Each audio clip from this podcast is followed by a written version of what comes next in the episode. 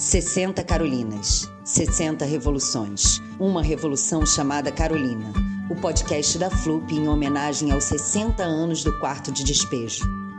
O livro é a melhor invenção do homem. Escrevam, contem, gritem, berrem. Eu não tenho força física, mas minhas palavras ferem.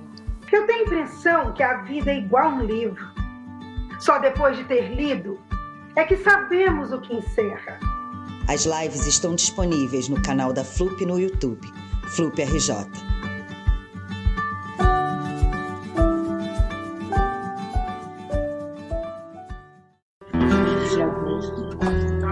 11 de agosto. Eu estava pagando sapateiro e conversando. Eu estava pagando sapateiro e conversando. Com um preto que estava lendo no jornal. Com um preto que estava lendo o jornal. Ele estava revoltado. Ele estava revoltado. Com um guarda civil que espancou. Um guarda civil que espancou. Espancou. Espancou um preto.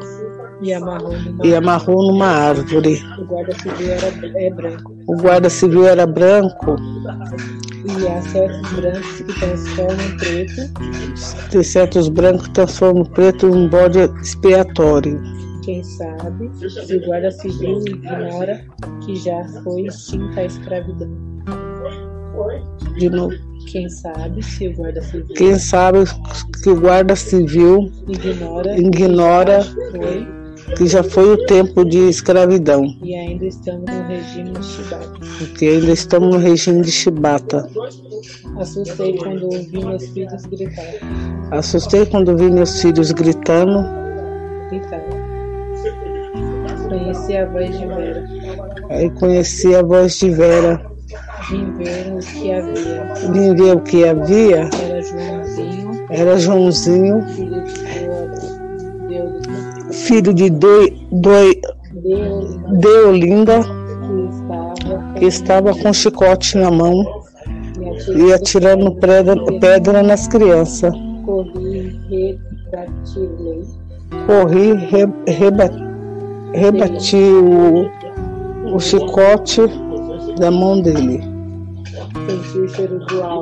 Aí senti o cheiro do álcool. Pensei ele estava bebendo. Ele estava bebendo porque ele não era de fazer isso. O menino de 9 anos. O menino de 9 anos. O padrasto bebe. Bebe, a mãe bebe, a avó bebe. E ele vai comprar pinga. E ele vem bebendo no caminho. Chega em casa. Só isso. Aí ele fala que o comerciante dois.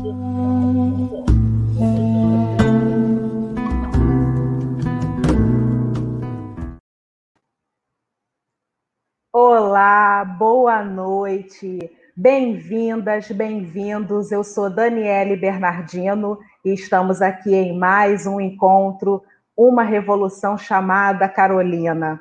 E essa é a FLUP, apresentada pelo Ministério do Turismo, Prefeitura da cidade do Rio de Janeiro, Secretaria Municipal de Cultura, patrocínio Itaú, por meio da Lei, de, da Lei Federal de Incentivo à Cultura, Globo, por meio da Lei Federal, pela Lei Municipal de Incentivo à Cultura, Lei do ISS. Tem o apoio da Fundação Ford e do Instituto Ibirapitanga. Parceria Ministério Público do Trabalho. Parceria Estratégica Museu de Arte do Rio, MAR.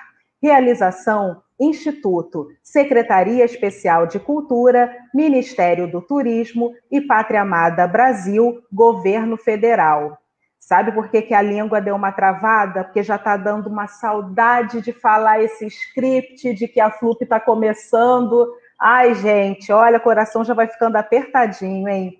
Hoje é dia dos encontros. Assim como de encontros tem sido esse ciclo dedicado a Carolina Maria de Jesus, a primeira mulher preta a fazer sucesso mundial com o livro.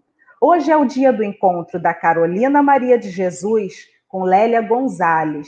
Mas há tantas camadas nesse encontro, como no encontro de Mídria com Selma Maria, o encontro de Meimei Bastos com Mary Onírica, o encontro das mulheres pretas de literalmente todos os estados do país que usaram esse processo formativo para criar um quilombo. O quilombo Dona Carolina. Usando aqui o respeitoso dona que nós, mulheres pretas, sempre usamos quando falamos com nossas iracemas, nossas donas iracemas. Minha mãe preta, que é tão linda, tão inteligente e tão generosa quanto Dona Carolina, a mãe de todas nós, que é a cara da minha mãe. Hoje é, portanto, o dia do abraço, porque quando as mulheres pretas se encontram, é inevitável que se abracem. Nos abraçamos porque o abraço é aquele momento em que nós não somos nem mais nem eu, nem você, mas o nós. E o nós é a pessoa que mais usamos nos nossos verbos, nas nossas ações. Usamos o nós porque somos uma em todas, todas em uma, porque somos Carolina Maria de Jesus somos Lélia Gonzalez, porque ao sermos muitas, somos uma só. E como estamos falando de encontros, eu hoje vou explicar por que chamamos Rossi Alves para mediar esse encontro entre Ana Maria Gonçalves com Eliana Alves da Cruz.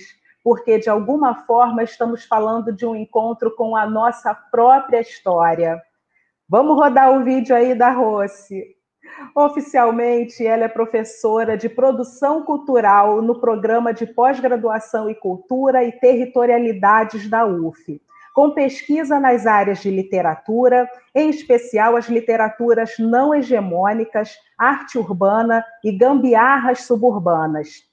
Mas é, acima de tudo, um ser atento e generoso que no remoto ano de 2012, o primeiro ano da FLUP, ouviu nosso chamado para que invadisse nosso festival com um grupo de estagiários dedicados e vibrantes, com os quais seguimos até hoje, como a Thaís Paiva e principalmente o Jefferson Nunes, o nosso Jeff.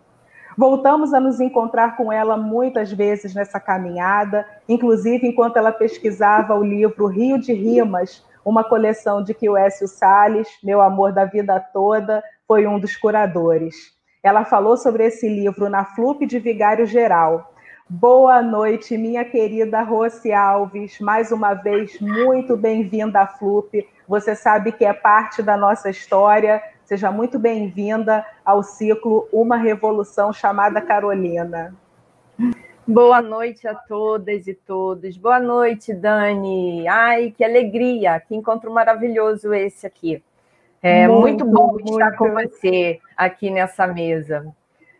Muito bom estar aqui na Querida, né? eu sei que eu sei que o grupo vai estar aí em ótimas mãos, porque você vai ser uma mestre de cerimônias especial. Eu sei que a gente vai ter mais uma noite memorável. Obrigada, Dani. Muito obrigada. É, eu tenho que agradecer esse convite, né? Essa acolhida sempre carinhosa, né, por parte da Dani, do Júlio, de toda a produção da Flup. Agradecer esse convite, né, essa oportunidade de mediar essa mesa com duas escritoras que eu admiro tanto, né, que são a, a, a Ana Gonçalves e a Eliana Cruz, e falar sobre as duas homenageadas, a Carolina e a Lélia. Mulheres que, sem dúvida nenhuma, abriram caminhos para que estivéssemos aqui hoje, né? As questões propostas para essa mesa é, são questões que me acompanham há muito tempo. Me acompanham nas minhas pesquisas, na sala de aula.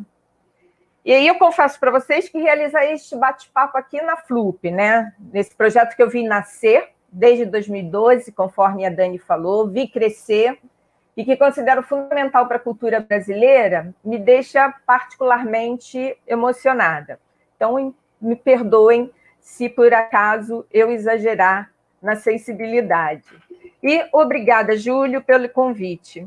Quero também, precisamente, felicitar a produção, né? Porque diante dessa pandemia, é, a produção não desistiu e está nos oferecendo painéis excelentes né, no formato digital. Parabéns. E vamos às apresentações das nossas convidadas. A Dani começou falando de encontro, aí fazendo uma apresentação mais informal, e eu vou seguir esse ritmo. O normal seria que eu apresentasse a Ana Maria Gonçalves a partir da, da biografia clássica dela, né, como autora desse monumento chamado Um Defeito de Cor. Mas hoje é uma noite de abraços e eu vou falar da relação dela com a Flup, que começou em 2013. E 2013 foi o ano em que eu estive na Flup me apresentando como autora, lá em Vigário Geral. Naquele ano, Ana Maria fez uma mesa antológica com o hoje fenômeno mundial Bernardine Evaristo. Outra mesa antológica, que a autora de Defeito de Cor fez conosco, foi com a Conceição Evaristo, é, ponto de partida para esse ciclo dedicado a Carolina Maria de Jesus e que superlotou o mar no ano passado. Eu também estava lá. Outro momento em que Ana Maria criou uma ponte entre a FLUP e as mulheres pretas do Brasil foi no curso Seis Temas à Procura de uma Autoria, com o qual ela percorreu o país falando de tudo aquilo que a branquitude fez questão de ignorar nos livros, que nossos escritores têm escrito para um Brasil que pode ter tudo, menos as mulheres pretas. Mais uma vez, seja muito bem-vinda, Flup Ana Maria, seja muito bem-vinda ao ciclo Uma Revolução chamada Carolina. É um prazer estar com você prazer é meu, Rossi, estar aqui nesse ano, né? Tão difícil para todo mundo, mas é, agradecer a luta do pessoal da FLUP aí para é, tá é, está nos proporcionando a possibilidade desse evento virtual, né? Então, obrigada, Júlio, pelo convite, obrigada, Dani, é, pela, pela, pela apresentação, obrigada é, você pela, pela tua generosa introdução aí, é um prazer estar aqui com a Eliane. Obrigada a todo mundo que está assistindo a gente aí agora e que pessoal da produção trabalhando aí para fazer o evento acontecer. Né? E é um prazer estar aqui cercada de todas essas mulheres né, que estão é, compondo essa mesa e sobre as quais a mesa vai trabalhar. Né? E como você disse, eu já me sinto uma veterana da FLUP, né? também lá em Vigário. né, foi uma edição muito especial, como foram todas as outras até aqui. Né? É, é, mandar um axé para o Écio, que com certeza, de onde estiver, está com a gente aqui junto também. Então, prazer participar dessa mesa. Obrigada. Obrigada. A Eliana. A Eliana Alves Cruz vai completar esse encontro. Ou então começá-lo porque os corpos abraçados não têm nem começo nem fim. Também vou evitar a bioclássica dessa autora que começou a ser conhecida pelo monumental Água de Barrela, revelada em um concurso literário daquilo que um dia foi a Fundação Palmares, que realmente se preocupava com a cultura do povo preto. A Eliana tem diversas passagens pela FLUP, tendo inclusive publicado textos na coletânea dedicada a Martinho da Vila e na coletânea dedicada a Marcelo Iuca. Mas esse ano foi um encontro especial, porque ela foi inspirada orientadora de um grupo de 30 mulheres pretas que se aquilombaram em torno dela para suprir uma lacuna que somente uma mulher que leu Carolina Maria de Jesus e Lélia Gonzalez percebeu na literatura brasileira, que a ausência de canetas pretas na crônica brasileira, principalmente de canetas pretas femininas, mais uma vez, seja muito bem-vinda, Flup e Eliana Alves Cruz. Seja muito bem-vinda ao ciclo Uma Revolução chamada Carolina. Nossa, olá pessoal, é um prazer enorme estar aqui, assim, nervoso, né? Uma responsabilidade, porque o ciclo foi maravilhoso, foi incrível. É, eu nunca tinha me visto nesse lugar de orientadora, né, desse grupo enorme de mulheres muito talentosas. Foi um presentão que eu tive esse ano, então muito obrigada, Écio, da onde esteja, Júlio, Dani, toda a produção e Rossi, por essa tão generosa mediação né, e ideias para a gente trocar aqui. É um prazer muito grande estar aqui com vocês e com Ana também, né? Uma referência da nossa literatura nacional desse século XXI, tão conturbado, tão desafiador. O livro dela inaugura uma era, eu acho, no Brasil, em termos de narrativa negra. Então, é, é, um, é um prazer enorme estar com vocês. Hum. É, obrigada, Eliana. Esse momento inicial aqui é para uma apresentação de vocês, uma apresentação breve. E eu gostaria que vocês fizessem essa apresentação a partir de uma pergunta, que é: de que forma a obra da Carolina Maria de Jesus afeta o trabalho de vocês? Então, vamos lá. É, Eliana, você pode começar? Sim, claro. É, a Carolina, né? Essa pessoa tão, tão resiliente, tão sonhadora, tão ousada, né? Eu acho que a obra dela me afeta justamente porque ela me provoca. Ela me provoca no sentido de eu me reinventar como artista todo dia, de eu um, olhar para a minha vida, né? E, e, e, e tentar extrair dela tudo o que eu tenho de melhor todo dia, toda hora. É, sempre que eu, que eu começo uma obra, que eu começo a escrever alguma coisa, eu penso, né, é, nos desafios que eu vou enfrentar com aquela viagem, porque cada escrita é uma viagem diferente. E quando a gente lê a Carolina Maria de Jesus, a gente vê que ela não, não, não tinha medo, ela, ela mergulhava nas palavras, na escrita, na vivência, naquela, naquela necessidade de se expressar de uma forma absolutamente apaixonada. Então, olhar para a escrita da Carolina e, e tê-la como inspiração é se apaixonar todo dia pelo que a gente faz e pela nossa própria história. Honrar a nossa história, ter um cuidado com as palavras. Eu, eu me encanto muito com o vocabulário da Carolina, né? aquele vocabulário lindo que ela tem, porque um dos livros eu creio que o primeiro livro que ela leu foi um dicionário, né? Então ela, ela tinha aquele amor pelas palavras e ela fazia questão de é, uma artesania, né? um trabalho muito artesanal, de, esco de escolha de que palavra ela vai usar.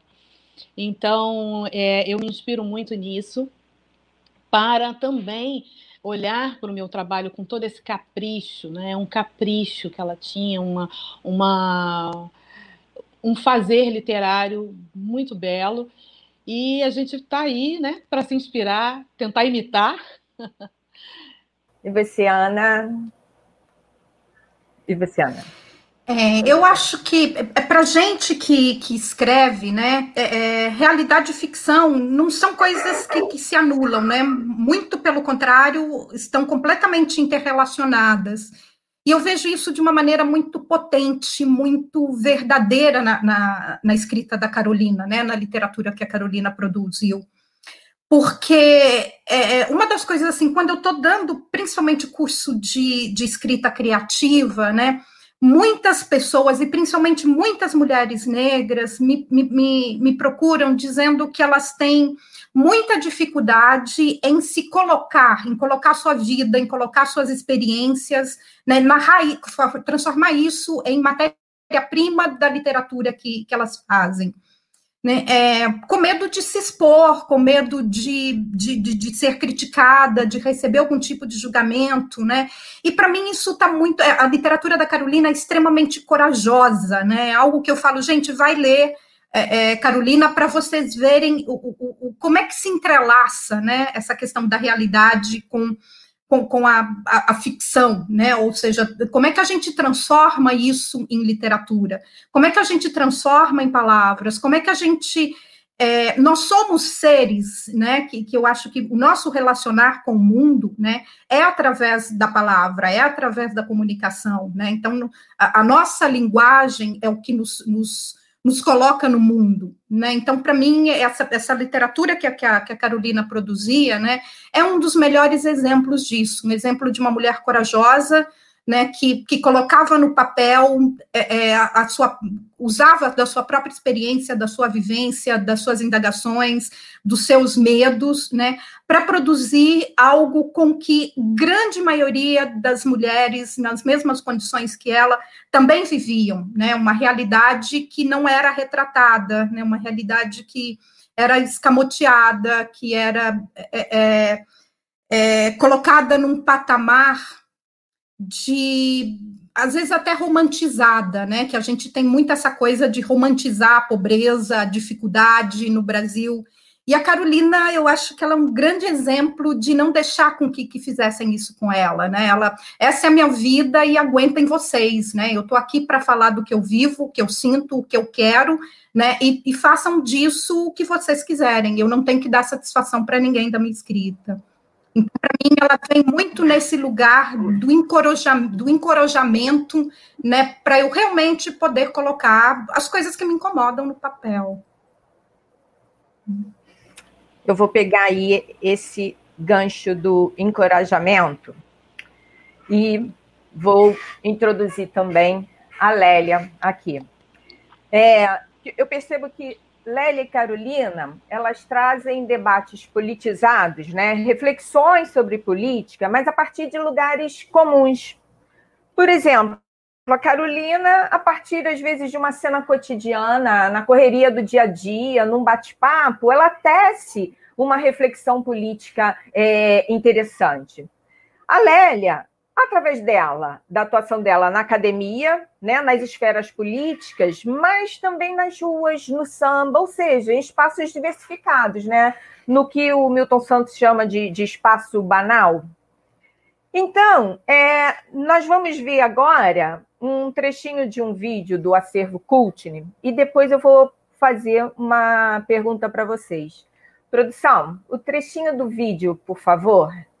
A contribuição de Lélia para que nós sejamos como somos hoje, respeitadas como militantes intelectualmente, a compreensão das nossas complexidades, a compreensão inclusive das diferentes opções políticas entre mulheres, essa no cenário nacional, mas sobretudo no cenário internacional, foi construído por Lélia Mosaic.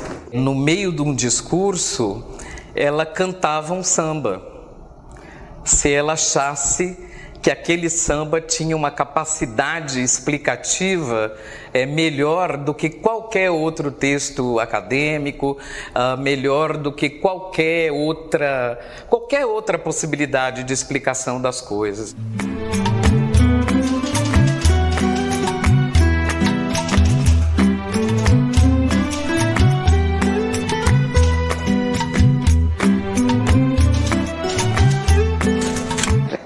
Mulher negra, o lugar que lhe é reservado é sempre o lugar menor, né? É o lugar da, da marginalização, é o lugar do menor salário, é, é o lugar do desrespeito com relação à sua capacidade profissional. Se é, eu, enquanto, enquanto professora universitária, etc e tal, se eu chego na universidade e fico calada, não abro a minha boca, em né? Relação a isso? Em relação à questão racial, bolas, e, e, saio para as passeatas levantando bandeiras, eu não estou sendo militante, coisa nenhuma. Um dos pontos básicos né, do, do, do programa de ação do, do MNU era justamente né, você levar a questão racial onde quer que você esteja. Né? E você tem que levar para o seu campo de trabalho mesmo. Né? Para nós é uma, é uma luta muito grande né? você conseguir chegar no mesmo pé de igualdade com uma pessoa branca na sociedade brasileira. Né? Isso em todos os níveis. É, eu quero fazer um agradecimento especial a Dom Filó, que gentilmente autorizou, me autorizou usar é, trechos desse vídeo que se chama Feminismo Negro no Palco da História. É, eu gosto muito da fala da Luísa Bairros, né, da, da, declaração dela a respeito da Lélia, que se fosse preciso, durante, diante de uma multidão, que se ela considerasse o samba né, é, a melhor forma de comunicação, ela começava a cantar o samba. É, eu acho essa declaração super potente. E aí, é, eu queria que vocês comentassem qual a importância desses deslocamentos aí, né? Que a gente tem na Carolina o tempo todo, é, em que esse, esse vídeo apontou também sobre os deslocamentos, né, os desdobramentos da mulher a partir da Lélia. Eu queria que vocês falassem sobre a importância desses deslocamentos da mulher negra, né, dessa pulsação da vida cotidiana, desse estar aqui e ali, esses desdobramentos da mulher para a criação literária. É, podemos começar agora com a Ana. Uau, ver a Luísa ali foi assim bem impactante também, né? Uma é outra de quem eu tenho muita saudade e, e a quem eu tenho a agradecer muito pelo, pelo, pelos ensinamentos, né? E aí já entrando nessa questão da, da da Lélia e da fala da Luísa sobre a Lélia, né?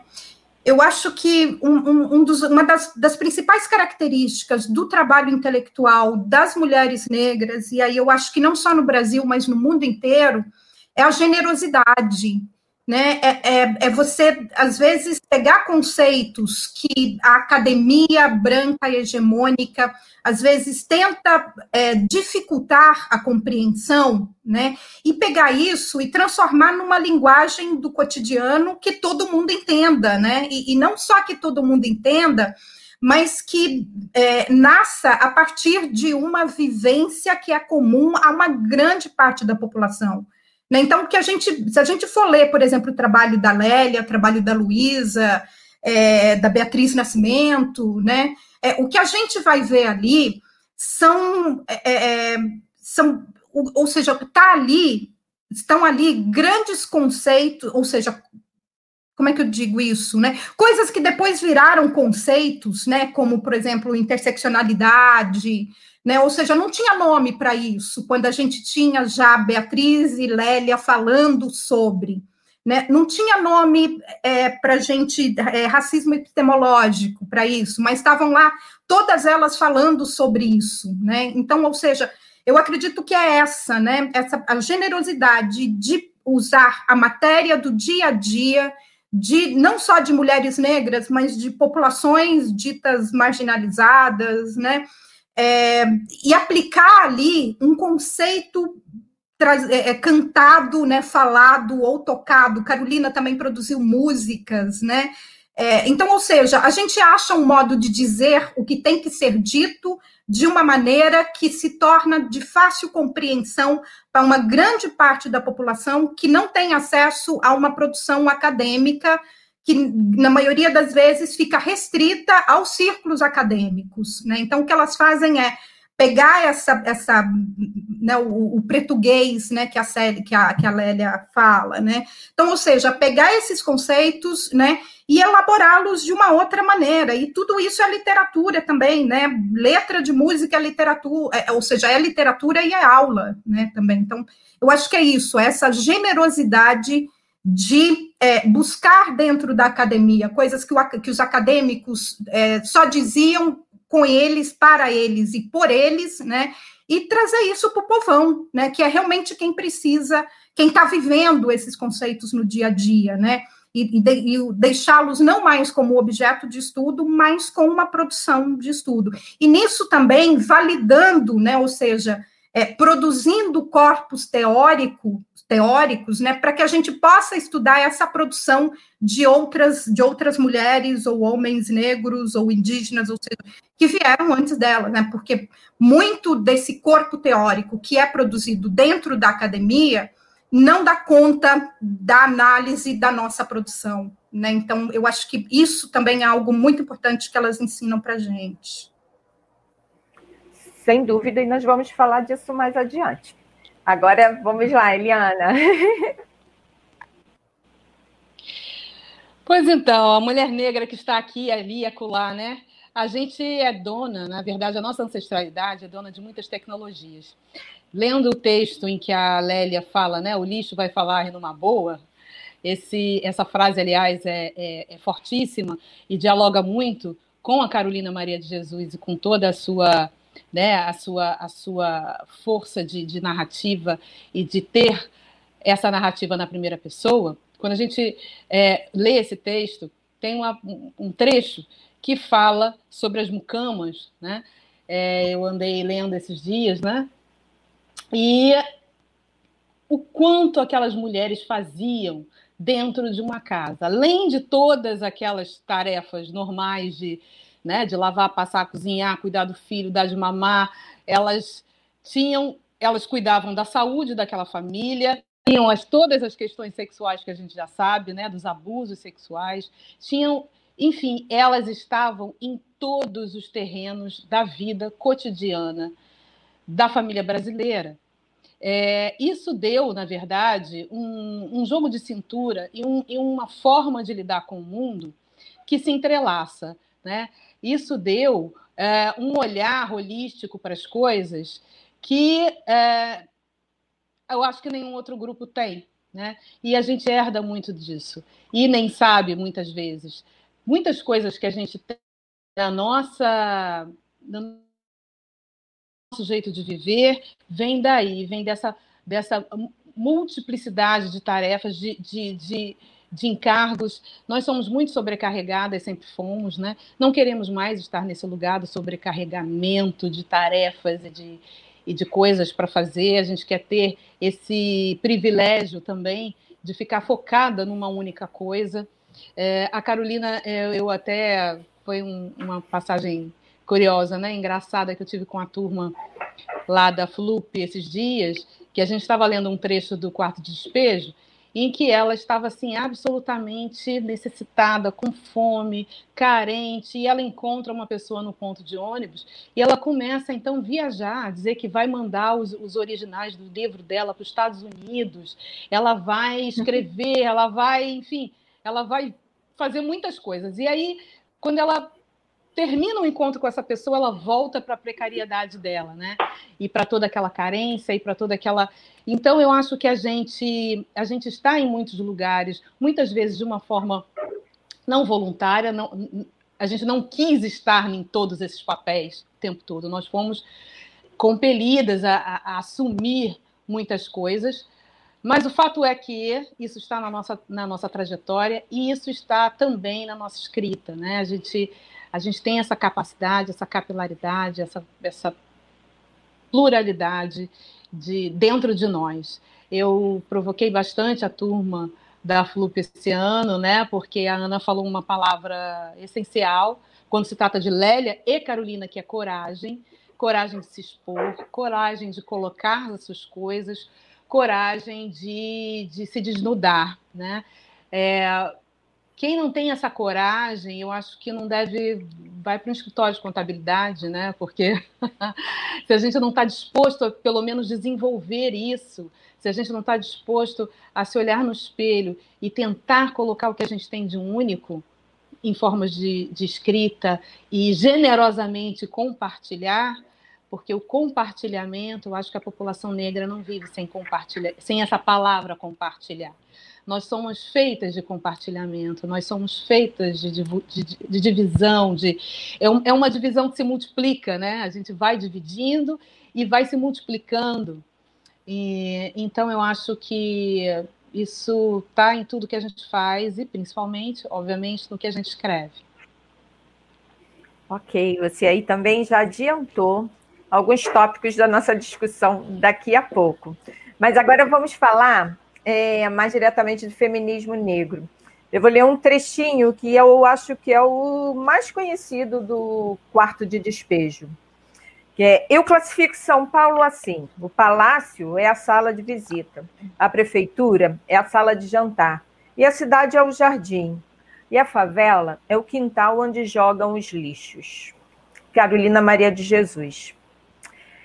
Em Racismo e Sexismo, escrito em 1980, é, a Lélia, analisando o lugar destinado à mulher preta, ela diz que ah, o lugar da mulher é o pior possível. Nós vimos aí né, é, uma fala semelhante no vídeo. É, o lugar destinado à mulher preta é a lata do lixo. Mas ela diz também que só que o lixo agora vai falar e numa boa. E aí me parece que o que nós temos na trajetória das homenageadas né, é que elas não se deixam aprisionar no lugar de vítima. Ao lado de uma narrativa da, da precariedade, de preconceitos, há o tempo todo também disputas protagonizadas por mulheres. Tem o feminismo negro ali, mais consciente às vezes, às vezes não tão consciente, mas que vai se colocando, se agenciando né? É, a literatura ali como reconstrução da, idade, da, da identidade dessa mulher negra. Nas duas a gente vê, né, claramente, é, o direito da mulher negra de não obedecer, de não seguir estereótipos, né, um direito ao protagonismo. E aí, partindo, né, dessas dessas duas desses, dessas duas ideias aqui que eu trouxe logo no, no início dessa, dessa questão, eu queria que vocês comentassem, mas agora a partir das obras de vocês, como que a mulher, né, outrora o lixo, de que a, a, a Lélia fala, né? Mas um lixo que agora vai falar, como que esse lixo né, tem se apropriado de um universo criativo, né? Como que tem se apropriado desse mundo da literatura para mostrar é, esses novos protagonismos da mulher, esses novos lugares, como que esse lixo está falando numa boa. Agora, quem começa é a Eliana. pode ser? Pode, pode. Então, é, eu acho assim, né? O, o, Água de Barrela é a história, como todo mundo sabe aí, romantizada da minha própria família, né? De um ramo da minha família. E foi muito interessante eu observar que, na verdade, tudo aquilo era um grande plano, né? Era um grande plano, era um projeto. E é, conseguir é, sair daquela condição subalterna, mas por um, por um lado inusitado para a época, né? É, isso foi muito fascinante descobrir isso. E foi uma coisa que foi passando de geração e elas sabiam que aquilo não era para elas, né? Que elas muito provavelmente não conseguiriam estar no lugar que elas desejavam, mas que é, nós estaríamos, né? Então, é, quando você fala, quando a Lélia fala, né, diz, diz, assim, o lixo vai falar e vai falar numa boa, ela, o, o, lixo, entre muitas e muitas aspas, já está falando há muito tempo, né? Uhum. A gente já está falando há muito tempo, a gente já, o que a gente não tinha era microfone e megafone e, né, é, ouvidos que nos ouvissem, mas a gente está falando e já está falando há muito tempo. É, eu acho que as mulheres que eu tento criar, na verdade, são pessoas que existem, né? São pessoas reais. A gente, o Brasil criou determinados mitos e, e aí está na, tá na, tá no panteão dos nossos estereótipos todos. Essa mulher negra tão, tão objetificada que não possa fazer este planejamento familiar, né? Esse, esse planejamento e essa que não tem essa visão de mundo. É, e aí, quando eu, quando eu trouxe isso para a literatura, né, quando eu trouxe isso para os livros, muitas pessoas, é, meu Deus, mas como é que pode, né? É, recentemente eu fiz um, um, trabalho audiovisual e uma pessoa de mando perguntou assim: é, mas existiam pessoas tão inteligentes nessa época, né? Uma mulher negra poderia nessa época falar dessa forma, poderia ter esse tipo de, de, de análise política, esse tipo, como se né, a gente não tivesse essa capacidade, não estivesse vivendo a vida real e não tivesse, não tivesse a capacidade de observar o mundo, fosse aquela coisa, é o lugar da infantilização, da baixa capacidade intelectual. Então, é, mudar esse paradigma e mudar essa percepção da mulher negra, eu acho que é mais que, que uma tarefa, né? Eu acho que é, sei lá, sei. É, é uma missão, né? E, e, é urgente, é urgente a gente fazer isso. Embora eu, quando eu escrevi, eu não tenha feito isso de uma forma assim tão consciente. Eu fui contando uma história que é minha. E ao longo dessa narrativa, eu mesma fui descobrindo aquelas mulheres, né? Eu fui vendo o desenho, o mapa daquele quebra-cabeça que elas começaram a montar e que, na verdade, eu estava apenas continuando. É, isso foi muito bonito, muito poderoso, muito empoderador. Ok. Ana. É, na, eu, eu gosto muito do, de uma da Lélia, né, questionando aquele conceito de mulher universal, né, que, que, que é da Simone de Beauvoir, né? A Lélia fala é, desse, né, aquele, aquele conceito de que não se nasce mulher, torna-se mulher, né? A Lélia, é, é, ela questiona isso, né? Essa mulher universal, porque é, ela diz que, que, o, que o racismo, é, a pobreza, às vezes certos percalços, né, as grandes dificuldades na vida da mulher negra faz com que esse tornar-se, né, assuma caminhos que eh, com os quais essa, esse, essa, essa ideia de mulher ou essa ideia de um feminismo, essa ideia de um feminino não abarca, né? É, e isso aí eu acho que a gente vê, por exemplo, nesse caso que a Eliana acabou de contar, né? Ou seja, mas existia mulher com, com capacidade para dizer isso, para falar isso, para pensar isso nessa época, né?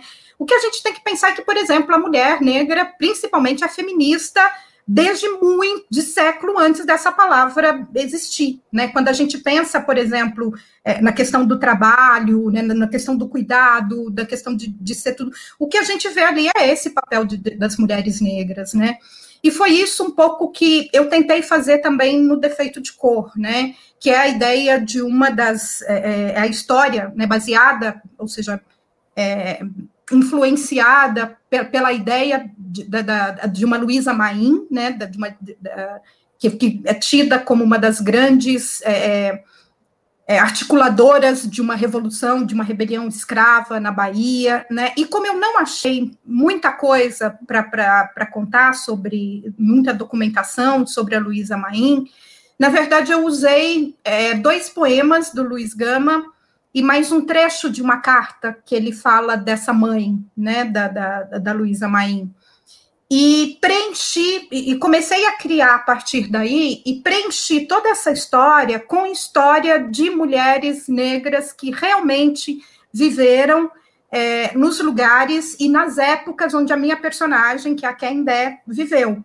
Né? Então, ou seja, a história da Kendé né, é, é, baseada, eu acho, eu acredito, eu não contei, tá? Mas assim, eu me lembro que eu tinha muito recorte de jornal, de venda, de aluguel ou de compra, ou de aviso de, de, de fuga, de escravas, né? É, cartas, testamentos, né? Então, ou seja, essa história, né, e, e, é uma literatura, e muitas vezes uma literatura de testemunho, né, que, que, é muito parecida com a literatura que a Carolina faz, né, então o que eu peguei uhum. foi pegar o que essas mulheres, o, o, que, o que a história poderia me fornecer sobre essas mulheres, diretamente através de, de narrativas dela, ou indiretamente, né, em anúncios ou, ou papéis ou documentos que falassem sobre elas, para conter uma, para compor uma personagem a quem der que pudesse ser uma história por verossimilhança de todas as mulheres negras que viveram nas condições na época e nos lugares onde elas viveram, né? E aí você descobrir histórias de mulheres incríveis, né? É uma grande coxa de retalho do que eu, eu do que para mim poderia significar, ou seja, eu fiz um recorte, eu acho que se, quem, quem se dispuser e pesquisar mais, né, e escrever mais sobre isso, vai achar com certeza outros recortes, né, mas assim, a, a história que eu conto ali no, da Kendé no defeito de cor é uma grande coxa de retalhos do que eu acredito ser pelo menos umas 350, 400 outras mulheres que viveram nas mesmas condições que ela, e que realmente tinham voz. O que não tinha era o microfone, né? Era o espaço. Quem se dispõe a seguir esse teu percurso, nessa tua saga, né? Um defeito de cor 2. Vamos ver. Adoraria ler. Também. Bom, é, Outro, outro aspecto agora, que eu acho muito interessante na obra das duas, né, na, na trajetória das duas, é a construção de redes. A Lélia é uma feminista que faz crítica ao movimento feminista branco, né? É, mas nunca querendo silenciar, desqualificar. Né? Ela propõe é, é um movimento feminista negro como uma forma de ampliar o discurso, por entender que as mulheres negras tinham pautas diferentes que não estavam sendo abraçadas pelo movimento feminista branco. Mas ela propõe agregação.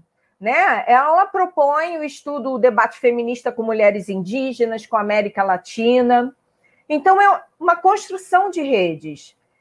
E a Carolina, ela é uma ela tem no, no, nos livros dela um, um, trânsito que é muito interessante, porque ela circula em todas as esferas, ela se relaciona com todas as pessoas, mesmo com aquelas com quem ela tem alguma discordância. Então, uma hora ela está com o prefeito, aí em seguida ela está conversando com um anônimo, com alguém no ponto de ônibus, com autores famosos, com um catador de papel. E então tem um acolhimento da diversidade aí nas duas, né? Tem uma construção de redes, tem assim um desejo de escuta, que eu sei que vocês têm também. E aí eu queria que a Eliana falasse sobre a experiência dela com a oficina de escritoras desta edição da FLUP, né? Sobre a acolhida a essas é, essas mulheres que chegam com, com seus projetos, com inseguranças, com sonhos, e que a Ana também depois falasse um pouco sobre o trabalho dela com seis temas à procura de uma autoria. Vamos lá, acho que agora a Ana pode começar.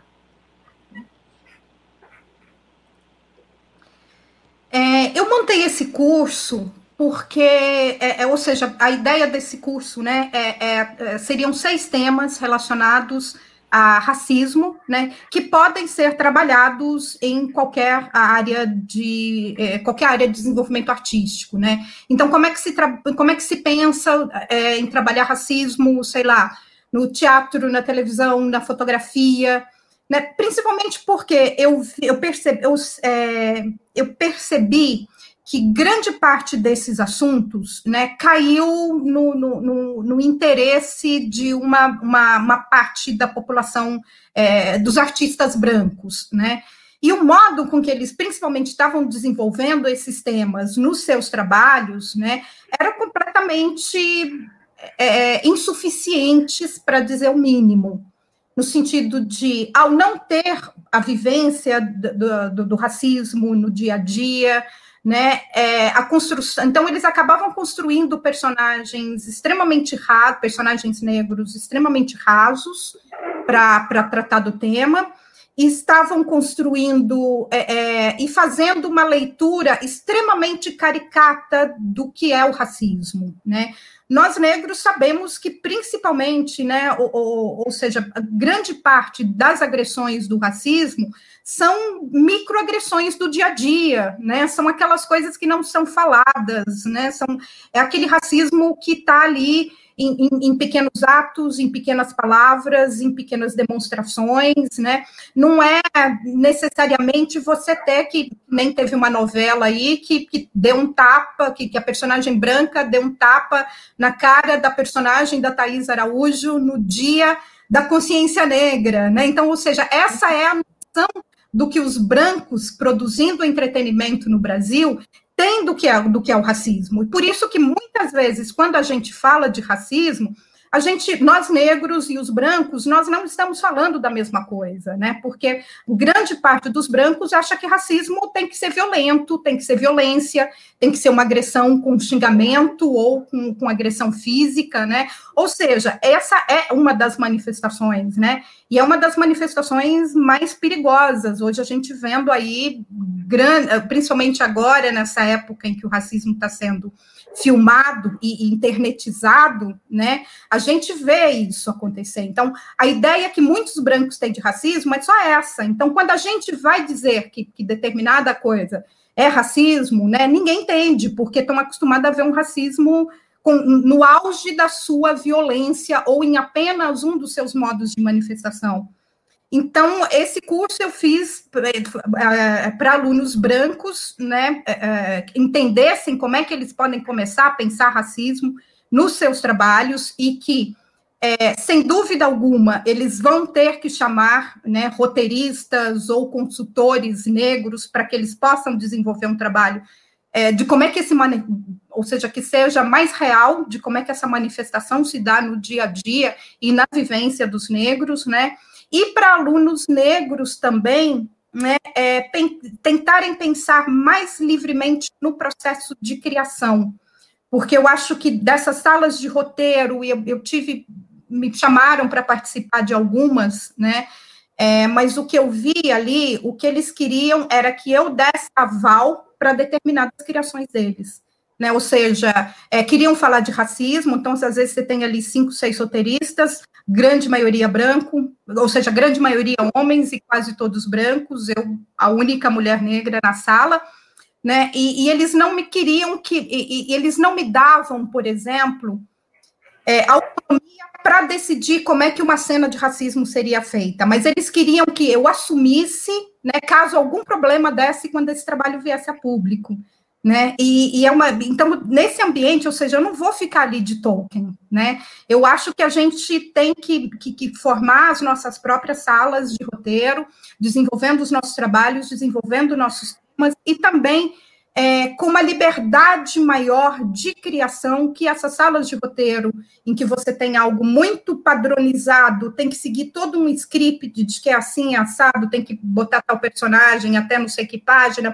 Isso não funciona muito com a gente, né? Nós somos contadores de história, né? Há séculos a gente está aí, mesmo que, que a nossa história não tenha um lastro escrito tão grande quanto a história da branquitude no mundo, né? A nossa história é mais antiga né? E nós estamos passando isso de gerações em gerações há muito tempo. Então a gente vai ali pelo, pelo que se chama de oralitura, né? É, é, ou de escrevivência, né? Esse é o nosso processo de criação. Então era um curso que eu queria tratar de determinados temas relacionados a racismo na arte, né? Da, da ideia. E é bem interessante de ver como vira uma grande conversa entre brancos e pretos, né? Virava na, na, nas salas de aula né? E um entendimento ali como é que a gente vai poder trabalhar junto, porque eu acho que nós temos as ideias, as condições de desenvolver, mas ainda não temos as ferramentas, né? Não somos donos dos meios de produção de entretenimento, né? Mas a gente vai chegar lá. Eu acho que exatamente por essa rede é, de, de colaboração, de força, de que a gente vai formando ao longo da nossa experiência por aqui. Ok. Eliana, e sua experiência na oficina este ano? Nossa, foi uma experiência realmente transformadora, né? Eu acho que chegou todo mundo assim, uma das alunas, né, a Beyoncé, que deve estar por aí assistindo, falou uma coisa sensacional na última aula, que foi o seguinte: você eu cheguei aqui como um bichinho que foi maltratado, pelos humanos e está sendo aqui acolhido, mas está desconfiado.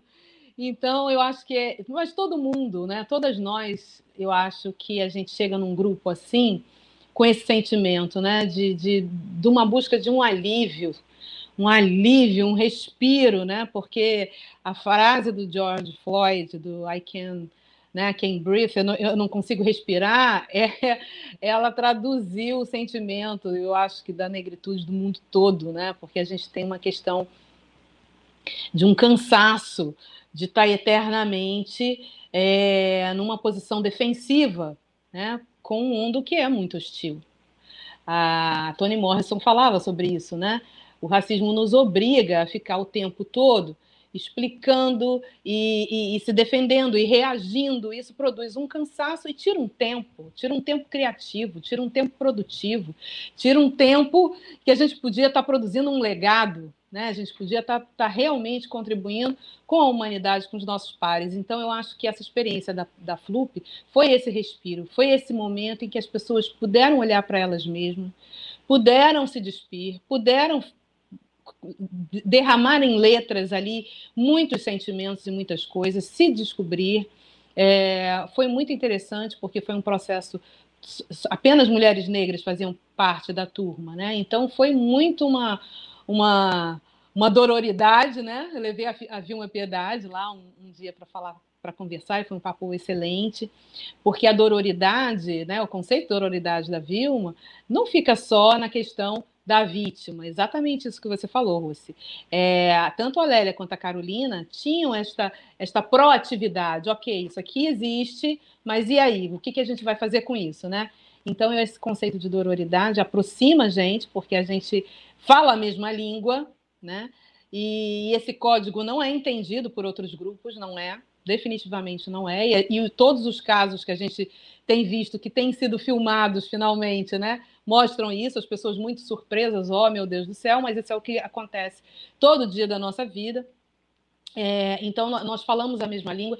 Então, foi um descanso muito grande e foi um, uma fertilidade. Né? A gente, como a gente pôde descansar, a gente pôde encontrar o lugar da criação.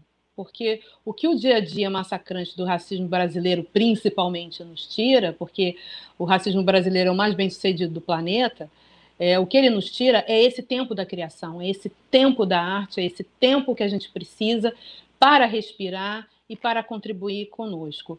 É, a gente não vive fora da, da, da comunidade, essa coisa tão individualista do Ocidente e da branquitude eurocentrada, isso não nos, nos, diz nada, né? A gente não vive sem, esse, sem essa rede, sem esse. E, e essa foi bem uma fala do último dia ali de, de aula, né? De, de, de aula online.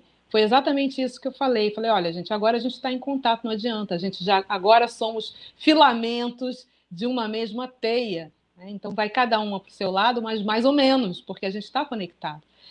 E essa rede é que vai construir a nossa força. Acho que finalmente a gente está achando o nosso, nosso jeito de ser, porque durante muito tempo isso foi muito fomentado, né? Essa briga, essa separação, essa. Porque é... os mecanismos sabem, né? O sistema sabe que a nossa força está nessa rede, nessa união, nesse compartilhar. Então, não podemos compartilhar, a gente não pode estar junto, a gente precisa ser fragmentado. Né? Tanto que toda recentemente, volta e meia essa, essa discussão vem aí a público aí nas redes sociais, a questão do colorismo, né? Isso foi uma invenção para fragmentar a gente. Isso é, isso é óbvio, né? E, e, e agora a gente está entendendo, quando eu falo a gente, né? Um, um todo, a gente está começando a cair essa ficha de que a gente não pode cair nessa armadilha. E que finalmente uma força está sendo criada. Eu acho que esse movimento da FLUP ele já nasce histórico. Qual outro movimento literário colocou 210 mulheres escrevendo ao mesmo, mulheres negras, né, escrevendo simultaneamente em cima de, um, de uma obra icônica como é o Quarto de Despejo? Então, já é um movimento que já nasce histórico e quem fez parte dele, eu acho que é, foi um privilégio e uma honra. Para mim, foi uma honra. Eu imagino. É, a Helena começou a apresentação dela, ela, é, quando eu pedi a vocês para falarem sobre a, como a obra da Carolina toca, né, a, a obra de vocês, a Eliana falou do vocabulário, né, que gosta, que, que, que curte muito o vocabulário utilizado pela Carolina. E a, na Carolina, na, eu vou agora fazer uma proposta aqui de discussão de, de um racismo linguístico. Na, na, obra da Carolina, nós encontramos um vocabulário rebuscado, né? E que causa estranheza e até questionamentos, como se ah, o, o, o, pobre, o favelado, com poucos anos de escolaridade, não fosse capaz de ampliar a sua linguagem. Então, causa uma surpresa. E nós temos na Lélia um percurso que é contrário. A gente tem na Lélia o que? Ela leva para o espaço acadêmico né, expressões, gírias, uma coloquialidade que ainda hoje é pouco aceita nos espaços nobres né, de saber. E claro, sem contar que ela estava sempre nos lembrando sobre o português, né? a importância que ele tem, o lugar que ele tem na cultura. Nós vimos isso num dos momentos lá do vídeo. E também, semana passada, eu li uma entrevista da Vera Eunice, ela falando que até para brigar com os filhos, a Carolina usava palavras rebuscadas e que eles eram xingados com palavras tão difíceis que eles não sabiam o significado. E aí, é, eu queria que vocês agora que a gente pensasse um pouco sobre essa questão da linguagem, porque os trabalhos de vocês, eles revelam assim, uma rigorosa investigação histórico-cultural, né? É, tem a camada, né? Tem, tem, tem o estudo do o estudo da história das sagas familiares, personagens que vêm desde a África até os dias de hoje, e tem um trabalho de linguagem, né? É, que é incomum, né? Que é bastante singular. E aí eu queria que vocês comentassem é, aqui falassem para a gente sobre esse, esse exercício de pesquisa de linguagem para os romances de vocês, para as obras de vocês, porque sem dúvida nenhuma essa característica ela se destaca, né, em todas as obras aí de vocês. Então, já nem sei mais agora por quem começar. Mas vamos começar pela Eliana? Pode ser. É? Então, sim, sim. Para pesquisar, para fazer esses romances, eu, eu sou aquela pessoa que eu vou aonde eu puder ir para buscar informação, né? Então eu li um montão de documento, li muitas coisas.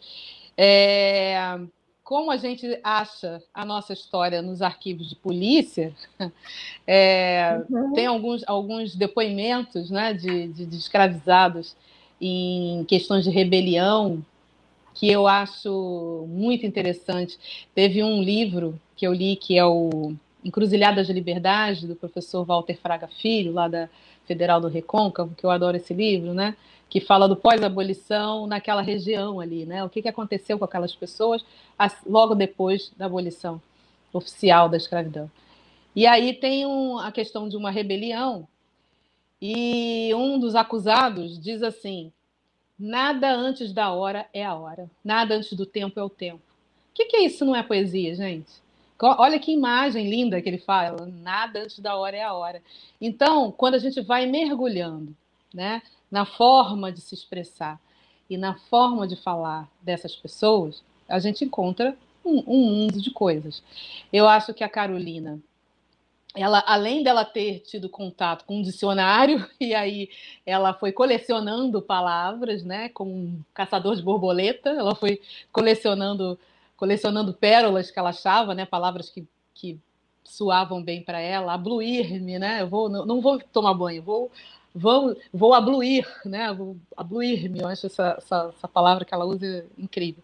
É, aquilo também é um marcador, né? É uma, um marcador de diferença para ela é, usar, assim me parece, né? Determinadas palavras marcava que ela pertencia a um outro mundo, que ela queria pertencer a um outro mundo diferente daquele, daquela realidade tão dura ali, né? E que ela queria deixar isso muito bem marcado para todo mundo. A Lélia faz o trabalho contrário, né? Ela tem todo todo, né, todo toda toda a questão acadêmica, obviamente que ela, né, poderia escrever e falar de uma outra de uma outra maneira pela pela formação acadêmica dela, mas ela preferiu fazer o caminho inverso porque ela também queria marcar um lugar, ela queria marcar que ela pertencia a outro lugar mais do que aquele ali, né? É, então, acho que as duas se completam, né? São, são, são engrenagens de uma mesma peça. Ou seja, que a gente pode estar e transitar por esses mundos na hora e do jeito que a gente quiser, né? Porque a gente tem essa expertise, a gente tem esse, essa capacidade, como eu falei lá na frente, né? De tanto tempo a gente transitando em tantos lugares e de tantas formas diferentes, a gente tem essa capacidade, a gente pode escolher. E eu acho que isso tudo também remete outra vez à palavra coragem, porque é preciso coragem para você estar no meio. Nos anos 50, nos anos 40, numa comunidade, numa favela, e falar com aquela linguagem toda ali, e receber todo, todo o rechaço que ela recebia da comunidade, ou seja, ela estava no não lugar, ela não, nem, não pertencia à favela do Carindé, né? e nem pertencia ao mundo dos super letrados e tal, a elite paulistana da época. Ela estava num não lugar, é, e esse lugar de encruzilhada é o lugar que a gente se encontra até hoje.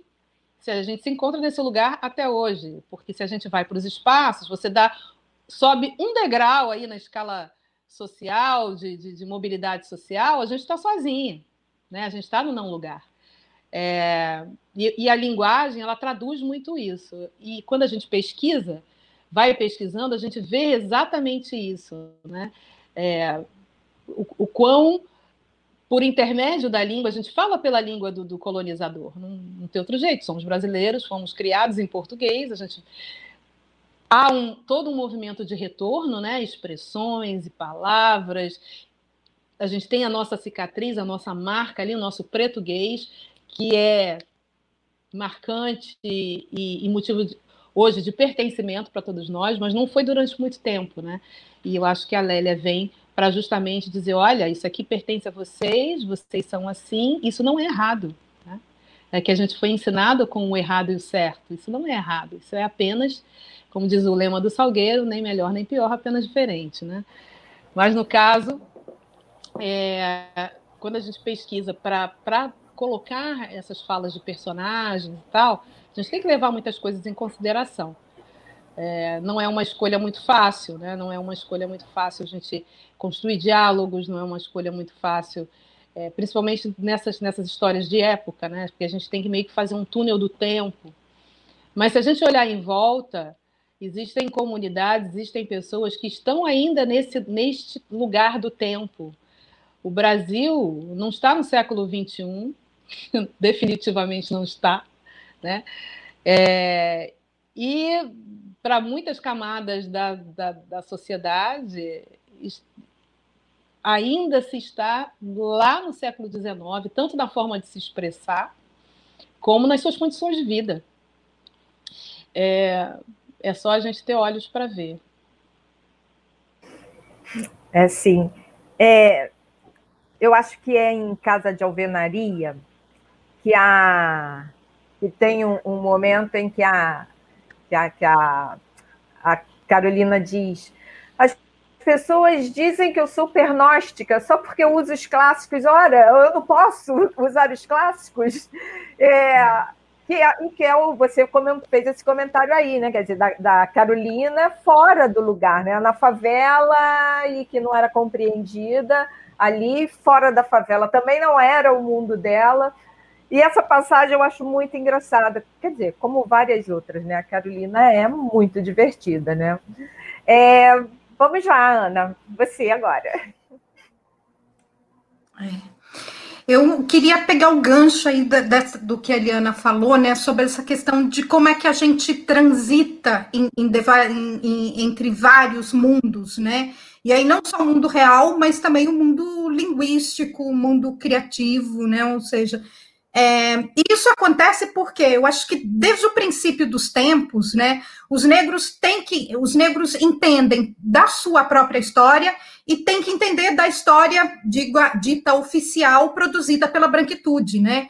Então a gente vem com uma bagagem de conhecimento, enquanto a branquitude né, não, não se, não, não, é, ou seja, não sei se é o privilégio a palavra, vou usar a palavra privilégio, mas em termos, tem o privilégio de poder aprender só a própria história, né, e esse privilégio, na verdade, eu acho que é uma grande furada, né, porque quando a gente, e eu acredito que é uma coisa que eles estão começando a entender agora, né? É, o quão atrasados estão em se preocuparem só com as próprias vivências, as, com as próprias experiências, com é, é, a história que vem sendo contada de geração em geração para eles, como a história dita universal né, universalizante. Enquanto a gente, por transitar nesses diversos mundos, né, ou seja, do quartinho de despejo, é, da favela, da, ao ambiente acadêmico, na, trabalhando na casa de, de, de, pessoas de uma classe diferente, né, ou seja, a gente vai acumulando experiência, vivência e conhecimento de diversos universos, né, isso eu acho que é uma coisa que, que, que, eu vejo muito presente nessa, nessa sabedoria, nessa generosidade, nessa coragem, né, na obra dessas duas mulheres das quais a gente está falando hoje e de muitas outras, né? Ou seja, é, é fazer esse conhecimento circular, né? E circular através de um, uma, é, é de, ou seja, com a visão de vários prismas, né? Não estamos limitados à história oficial, não estamos limitados à nossa própria história, mas sabemos tanto de uma quanto de outra o suficiente para nos sairmos muito bem e muito melhor do que a branquitude em diversos é, é, outro, em diversos cenários, né? Digamos assim. Né? Principalmente porque eu acho que a gente tem uma grande amostra do que é esse atraso da branquitude, e aí eu volto numa outra Eliana falou também que é na questão do tempo, né? O quanto eles nos fazem perder tempo quando surgem essas ondas de racismo no Brasil, né? Porque parece que aqui para eles o racismo vem ondas, né? Como, por exemplo, aconteceu nesse último caso do, do, do George Floyd, aí todo mundo, ó, oh, existe racismo no mundo, vamos falar e pensar sobre isso, né? E há uma sobrecarga enorme em cima da gente, com várias solicitações de todo mundo, de jornais, de revistas, de, que nunca se preocuparam em promover a diversidade no ambiente de trabalho, né, ou seja, não tem brancos, só tem brancos para falarem superficialmente sobre um assunto, né, em chamar um monte de preto, né, e somos obrigados a largar os nossos trabalhos, a largar nossa casa, nossa família, a convivência, para mais uma vez estar tá ensinando o beabá para branco, né, em, em termos do, do, que é o, a questão do racismo, no, não só no Brasil, mas também no mundo, né, é, isso me dá uma gastura muito grande às vezes, né, é, ou seja, se a gente ao longo do, do, do, do te, dos tempos, né, ao longo da história, a gente está sendo obrigado a, a entender, a circular e poder falar para sobreviver nesses universos, o mínimo que eles podem fazer em respeito a gente, em respeito à nossa história, é estudar um pouco antes, antes de querer vir debater com a gente o que acontece quase sempre na questão da opinião, né? A gente vem com dados, com fatos, com provas, e eles vêm com achismo e com opinião. Eu acho que eu fugi completamente da pergunta, né? Mas, enfim, sobre a questão da linguagem, é isso, né? Do... Fugiu não, hein? Como é que... Ah, tá, só terminando aqui rapidinho, voltando um pouquinho para tua pergunta, voltando um pouco para a tua pergunta, né? Eu reescrevi o defeito de cor 19 vezes.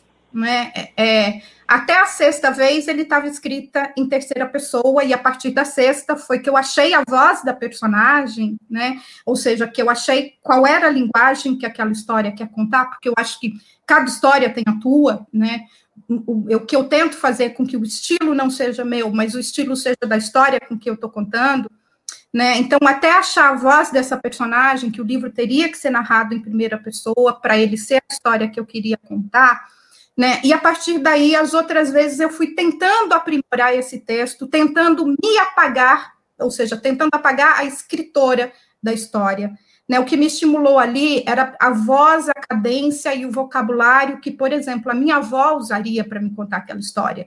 Né, vem da, da minha memória de, de, de, infância, né, das histórias que me contavam, que, família, que eu ouvia na família, né, eu queria aquele ritmo, né, eu acho que o texto ele tem que ter um ritmo, né, e para mim eu achar esse ritmo era no cadência da voz da minha avó contando essa história, então o que eu tentei trabalhar no livro é isso, sumir do livro né, deixando, fazendo com que a história parasse em pé, como se o leitor tivesse ouvindo e não vendo a, a história ser contada, né? Esse era a minha meta, que pode ser porque eu posso usar outra completamente diferente num outro livro, numa outra história.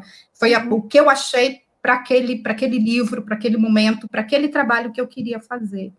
Né? Eu queria sumir dali e deixar que essas mulheres falassem por si.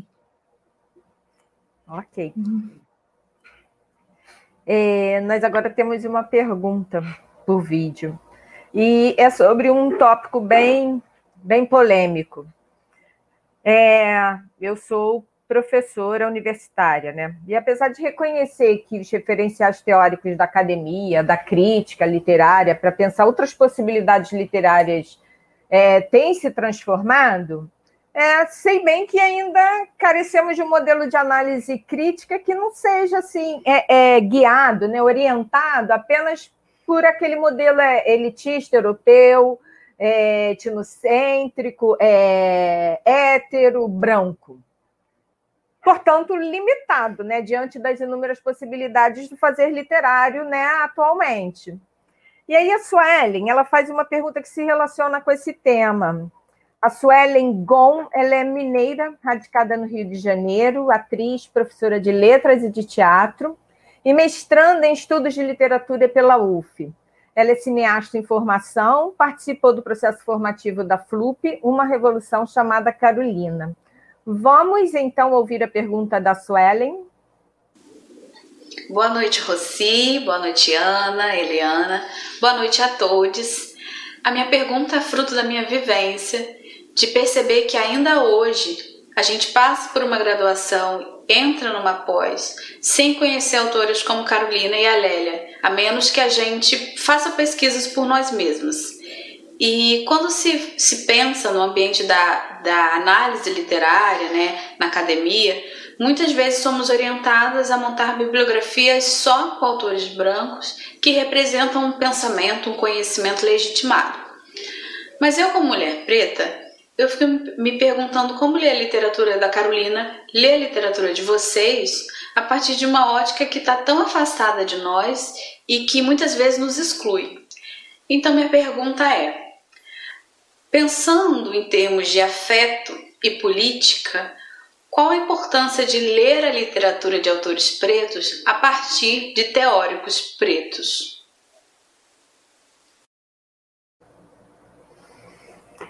Necessária, né? Essa pergunta. É, podemos começar por você, Ana? É, é extremamente necessária, sim. Eu, eu, passei por uma experiência que o Defeito de Cor foi lançado em 2006, né? É, e a gente estava num momento ali de discussão e de implantação das cotas, né, nas, nas, nas universidades. E aconteceu alguma coisa que era muito interessante. Muitas alunas, assim que o livro saiu, já um monte de gente começou a, a usar o defeito de cor é, como objeto de estudo em, em, teses, em dissertações, em TCC, né? E, e, muitas vezes, na maioria das vezes, as, as, pessoas eram principalmente mulheres negras, então as alunas me procuravam, né, dizendo: olha, eu estou querendo trabalhar com o teu livro mas a minha orientadora quer que eu mude porque ela não conhece a biografia, né? ela não conhece a bibliografia. Então, ou seja, é, dentro de, é, a, eu acho que aí a gente tem aí uma, uma, uma das grandes é, necessidades, eu acho que um dos melhores frutos da, da, das cotas nas universidades, que é o seguinte, né? Forçar a inclusão de uh, estudiosos negros né, no, é, é, na, na, na, na, bibliografia acadêmica, né? Ou seja, antes eles estavam ali. Realmente, eu acho que se a gente for usar só esses teóricos da literatura é, canônica, branca, universal, para analisar minha obra, para analisar a da Eliana, para analisar a da Conceição, a da Carolina, não dá conta, né? Não, não, não tem, não tem ali. É, é o saber necessário para estudar e para entender e, e, e para dar valor ao que a gente está falando. Por isso, eu acho que durante muito tempo, inclusive, a literatura produzida por negros no Brasil era considerada uma literatura menor, panfletária, militante, né? E era analisada só a partir desse viés e nunca pelo viés de uma qualidade literária, né? É, e isso eu acho que também não só para a literatura. Eu acho que um dos grandes exemplos que a gente teve aí nos últimos dias, né, foi esse texto da Lilian Schwartz na Folha analisando o, o filme da Beyoncé, né? Ou seja, ela, a única coisa que ela usou, e eu sei, ou seja, a Lilian é uma profissional que eu, que eu respeito, né? Eu acho essenciais alguns dos livros dela, alguns trabalhos que ela vem, tá, vem fazendo. Né? Mas ali, é como ela, ela mesmo na justificativa que ela usou por ter feito aquele, aquele texto, né? Ou seja, ela mesma diz que foi um convite que ela aceitou com pouquíssimo tempo, que não mandou para ninguém ver, e que ela analisou com o que ela tinha ali na mão, que era Shakespeare. Né, assim, Shakespeare, ou seja, o, o que quer que tenha, que já tenha analisado Shakespeare, né, é, e que está contido, que está é, é um, apenas uma das referências mínimas desse trabalho, desse último trabalho da Beyoncé, não dá conta, né? Foi um texto extremamente raso, raso que não está à altura do que a Lília já produziu. Né, e isso eu acho que acontece com muitos acadêmicos e críticos e teóricos brancos, né, que pegam o nosso trabalho para analisar e por não ter lido autores é, teóricos é, negros que analisam o nosso trabalho com mais cuidado, que sabem quais são, as, as às vezes, as milhares de referências que a gente está colocando ali, eles não entendem e vão analisar de uma maneira extremamente apressada e rasa, como foi esse texto da Lilian lá na, na Folha, né? Então é isso, eu acho que é, é extremamente. E, e, e depois, ao longo dos anos, aí voltando ao que eu falei lá no início, né, sobre as meninas estarem é, sendo pressionadas pelas orientadoras e os orientadores brancos a trocarem de livro, porque eles, professores brancos, não conheciam a bibliografia necessária para fazer aquele trabalho, está acontecendo o contrário. Então, os cotistas que entraram na universidade estão impondo novas. É, é, um novo corpus acadêmico teórico para analisar essas obras da gente que está chegando na universidade junto com eles, né? Ou seja, não tem a menor dúvida que quem levou meu livro para as universidades foram principalmente meninas, principalmente as mulheres negras, né? Mas depois homens negros também vieram fazendo trabalho sobre, sobre o defeito de cor. Né? E hoje, essas pessoas que estavam se formando lá em 2006, 2007, 2008, 2010, né, estão fazendo orientação das pessoas que estão chegando agora com esses novos autores negros e negras que estão começando a produzir um material muito interessante, já digno da, dessa, dessa, desse tipo de análise. Né? Então, é, eu acho que brancos que sempre estiveram extremamente é, é, confortáveis nos seus lugares, é, falando só com seus pares sobre uma bibliografia que só eles entendem, porque só serve para analisar o trabalho deles, né, devem se incomodar, né, porque eles estão vendo, ao, ao, a gente está tendo espaço e voz para apontar essa grande deficiência na formação deles. É, eu tenho tenho vivido essa experiência na minha sala de aula, né? É, muitas vezes meus alunos chegam com um autor que eu não conheço, ou uma obra que eu não conheço, levam para a aula e aí encantam os outros alunos e essa obra de repente já fica, já faz parte do meu do programa da minha disciplina no semestre seguinte, né? Então assim, eu estou sempre reformulando e muitas vezes por conta de uma exigência deles. Eu tenho alunos que me cobram, professora, mas está faltando um autor de tal lugar aí, está faltando uma autora assim. E aí eu vou reorganizando a disciplina é, sempre, constantemente, por uma solicitação desses alunos que têm chegado nos últimos anos na universidade pública. É, então, vamos lá, Eliana. É, no crime do Caso Valongo, a personagem Moana Lomoé, né, que é a protagonista, ela fala uma coisa que é assim, né, que ela esconde que ela sabe ler e escrever, porque os brancos é, não suportam ver que um negro, que uma negra sabe alguma coisa que eles não sabem e que vai além da força dos braços. Então, é, quando a gente tem uma expertise ou tem um conhecimento que eles não acessam, é, isso é muito perturbador.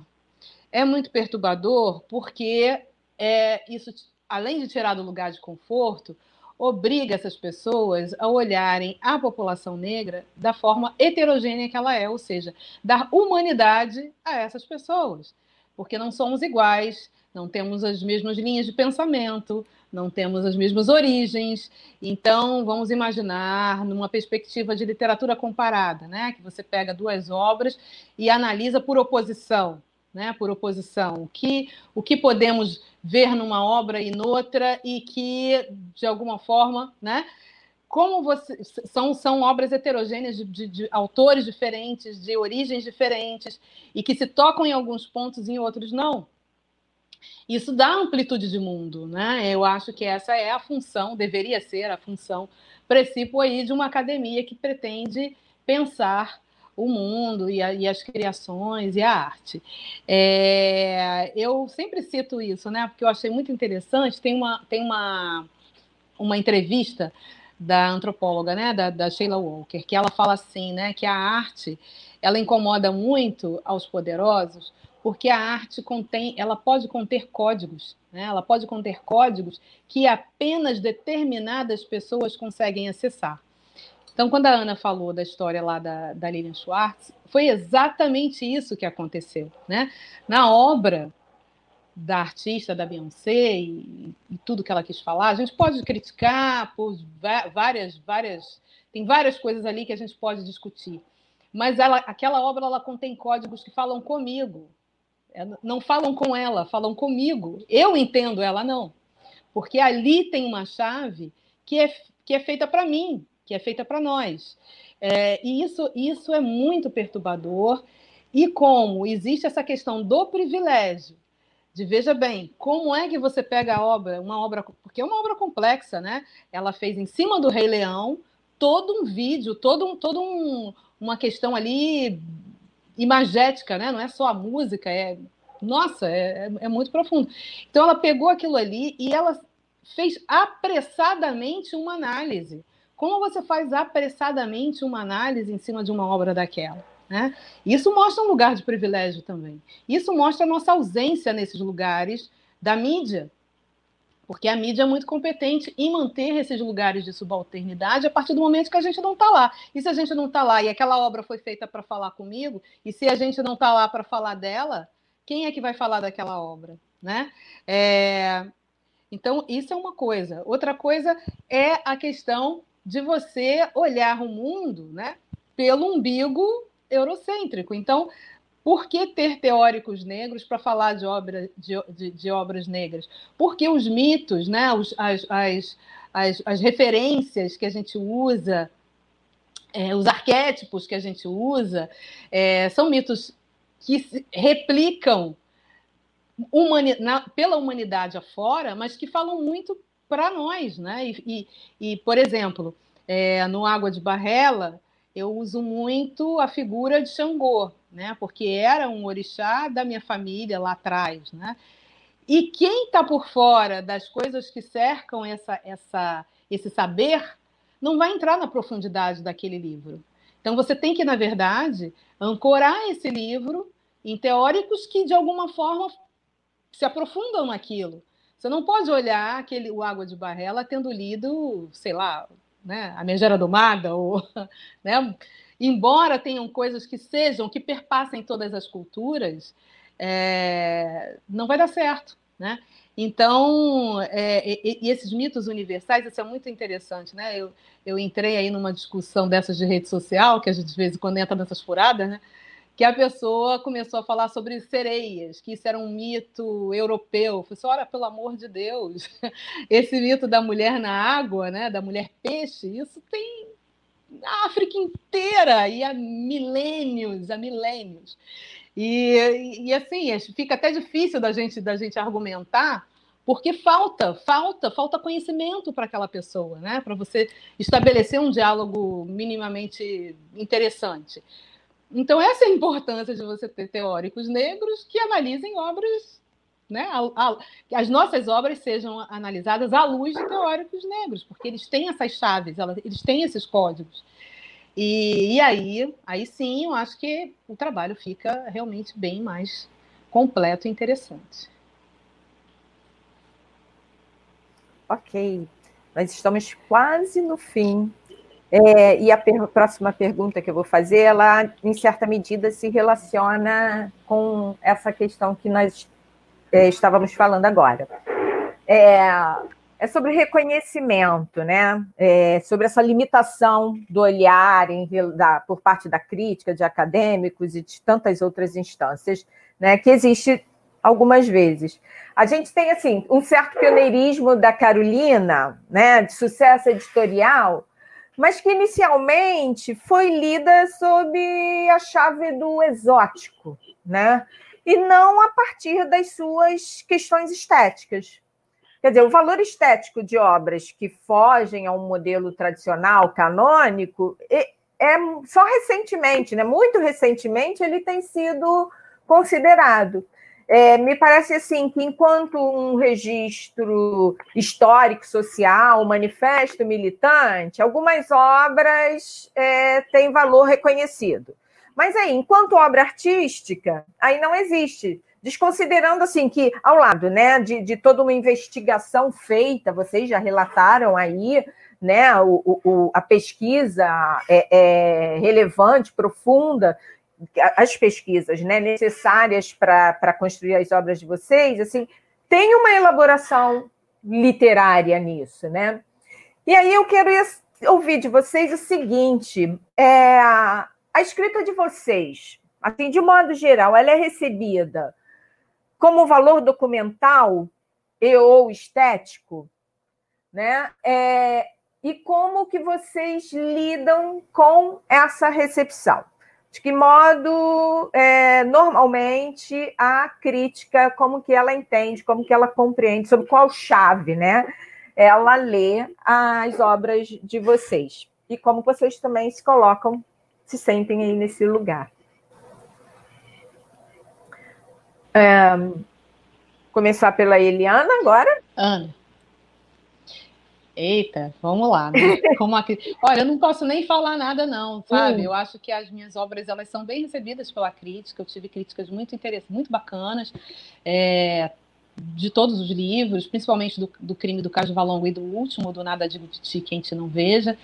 É, mas eu acho que, eu, que isso também já é fruto de um aprendizado, né? Porque o defeito de cor existe, porque o quarto de despejo existe, porque outras obras vieram e foram sendo lidas e foram sendo interpretadas e toda essa crítica do, do nosso pessoal, né, desse, de todos esses estudantes que entraram pelas cotas e exigiram uma análise mais profunda das obras, isso já é fruto de um, de um, de um, de um trabalho, né? É, então, essas críticas positivas, na verdade, que eu tive, eu acho que é, já é resultado de uma luta. Ah, recentemente, é, eu, eu, vi alguém falou alguma coisa assim, ah, agora é moda, né? Literatura negra, agora é moda, é moda. É, nós não somos frutos de uma modinha. A gente não chegou agora nessa, nesse rolê, né? Como diz a, disse a Fernanda Felisberto na última mesa, ela, eu, eu estava aqui, eu assisti, e ela falou, né? A gênese da literatura brasileira é preta, né? A gente estava lá, Paula Brito foi o primeiro, foi o primeiro. Eu sempre, todo dia do, do, do, livro, eu sempre boto esse post nas redes sociais, né? O Paula Brito foi o primeiro editor, era preto, Machado de Assis era preto, Lina Barreto era preto, Souza Santa era. Souza, Souza é, Cruz de Souza era preto, Maria Firmina dos Reis era preta, Teixeira, enfim, né? A gente tem um montão de gente que escrevia. E é, isso tudo deu nisso aqui, né? Na gente. Estamos aqui e eu acho que já é um fruto. Então, é, eu acho que ainda tem muito esse olhar de a literatura, a, a estantezinha, né? A, a Cidinha da Silva tem uma expressão ótima que é o frango de tudo com tudo dentro. Você vai numa, numa livraria e tem lá literatura negra e tá tudo lá, ficção, não ficção, uma mistureba, como se fosse tudo a mesma coisa, né? E, enfim, a gente ainda é muito esse frango com tudo dentro, né? Porque as pessoas têm aquela coisa de.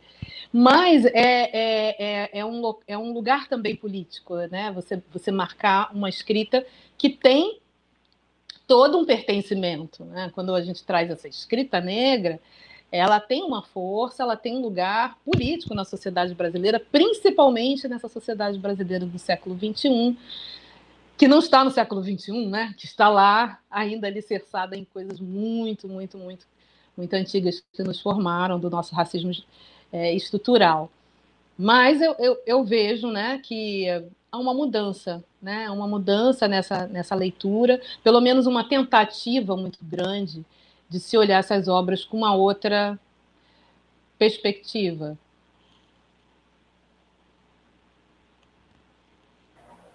Ok. Ana? É, eu acho que, como Eliana, também eu sou um ponto fora da curva, assim, no que se diz respeito a, a, a autores e autoras negras publicando no Brasil, né? Porque meu primeiro livro já saiu por uma grande editora, eu assim, o livro não passou, é, em, em, é, ou seja, logo de início ele já foi notado por muita gente, já foi levado para a universidade, já teve boas resenhas é, nos, nos, nos meios de comunicação. Né, assim, agora realmente isso com certeza é fruto de trabalho de vários outros que já vieram antes de mim, né? Tanto escritores e escritoras, como essa gran, grande gama de editoras negras brasileiras que vem fazendo um trabalho aí já há, há, há décadas, né? Promovendo a literatura negra, formando um, na formação de público leitor. Eu acho que esse é um dos trabalhos mais importantes e interessantes feitos pelas, pelas editoras negras brasileiras, né? Ou seja, então, quando a gente chega nesse estágio, né, com esse público leitor, que muitos escritores e escritoras negros às vezes publicavam seus próprios livros também, iam lá puxando uma linha com livro pesado, vender em feira, vender é, é, em evento literário, vender em bar, né? Ou seja, esse foi um trabalho que possibilitou com que o meu trabalho tivesse essa maior visibilidade, né? E eu acho que uma geração que ela a, o que ela faz é ser ponte, né, entre a geração anterior e a próxima. E assim a minha o meu papel aqui é esse, né, é ajudar a promover e, e fazer com que sem essa romantização, né? Porque todo mundo gosta muito também de, de que a gente fale, ah, eu tive tanta dificuldade, foi muito difícil, foi uma, essa romantização da dificuldade, que, pelo amor de Deus, né?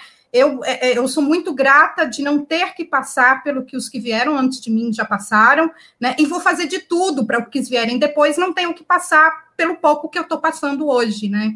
Então, é, eu acho que é esse. Eu tive, eu já peguei bem mais fácil esse, esse caminho aí que foi trilhado por muitos, né? É, e eu acho que é, é dar continuidade a isso, né? O que eu puder fazer para que os escritores negros e negras, né, e mesmo indígenas, né, a gente está pensando aí em literaturas de, de grupos, né, LGBTQ, né, ou seja, estamos junto, né? E o que eu puder fazer para facilitar, para que eles encontrem cada vez caminhos mais abertos, um público leitor mais formado, é o que a gente tem que fazer, porque fizeram isso por mim antes, né? Então não dá para fugir. Essa corrente, né? Dos, dos nossos passos vem de longe, está todo mundo junto, né? E a gente formou já, a gente já tem aí é, é uma um grupo de leitores, já tem mercado, já tem tudo. E realmente não é modinha, vem de muito tempo esse trabalho que está sendo feito, né?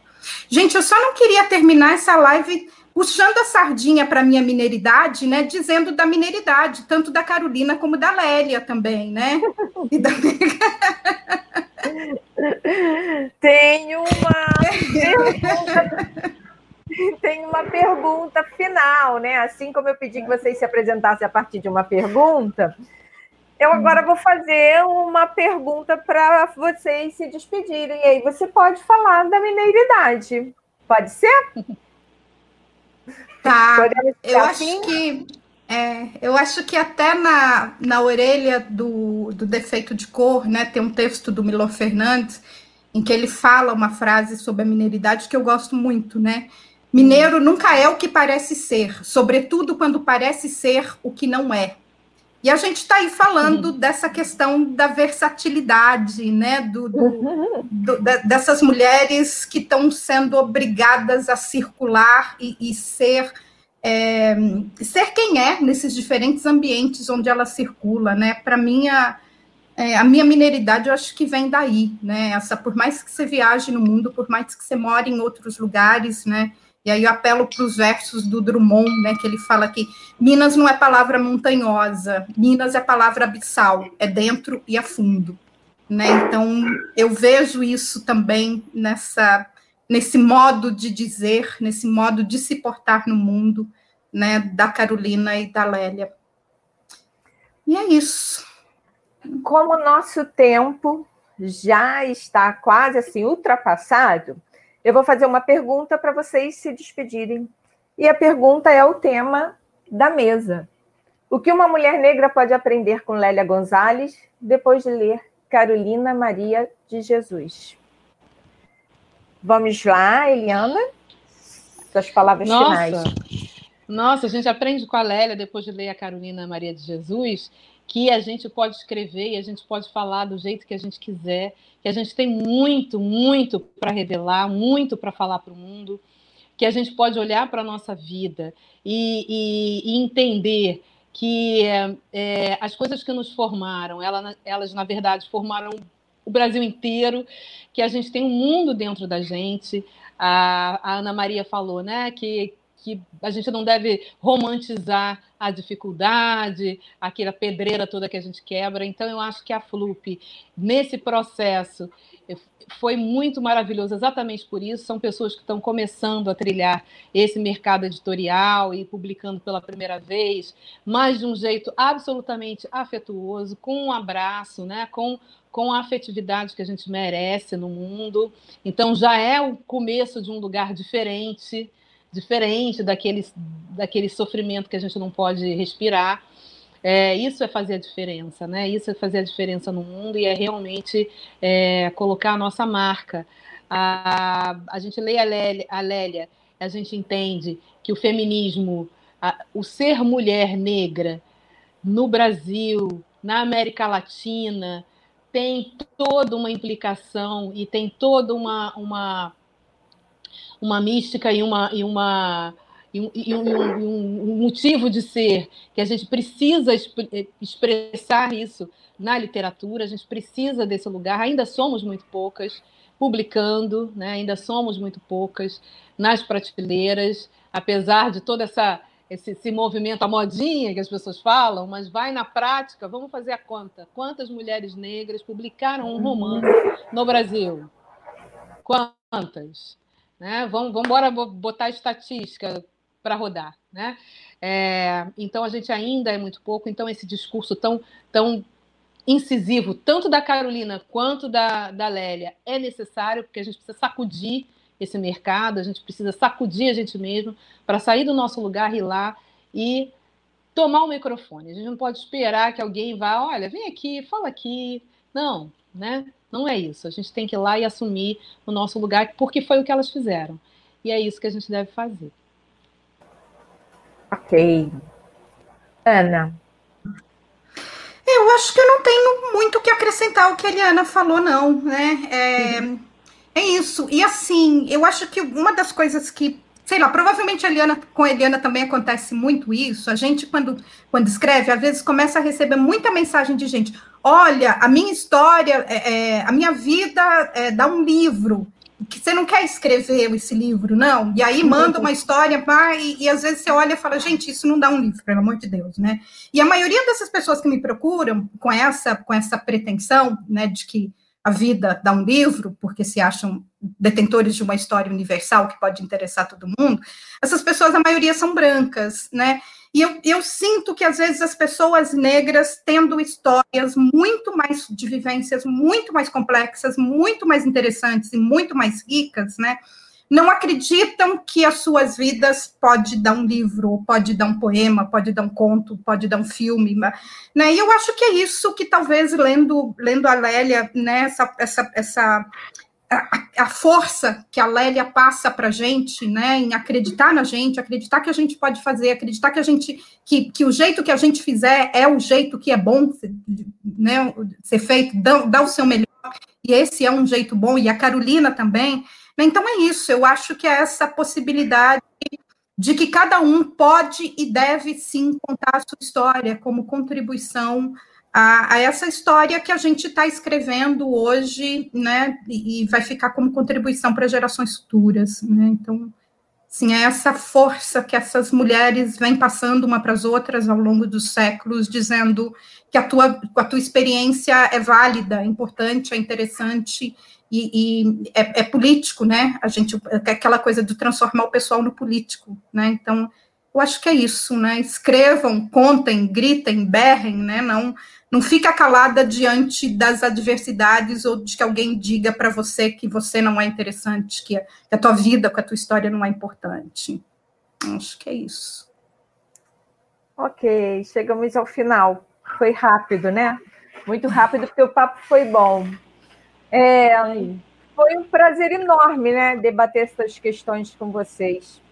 Eu vou agradecer, preciso agradecer novamente a Ana, a Eliana, Júlio, Dani, toda a produção pelo convite, pela organização dessa mesa. Foi, para mim, foi uma, uma, uma, noite memorável. E eu só desejo que a gente siga por aí falando e numa boa, né? Pelas ruas, lives, academia.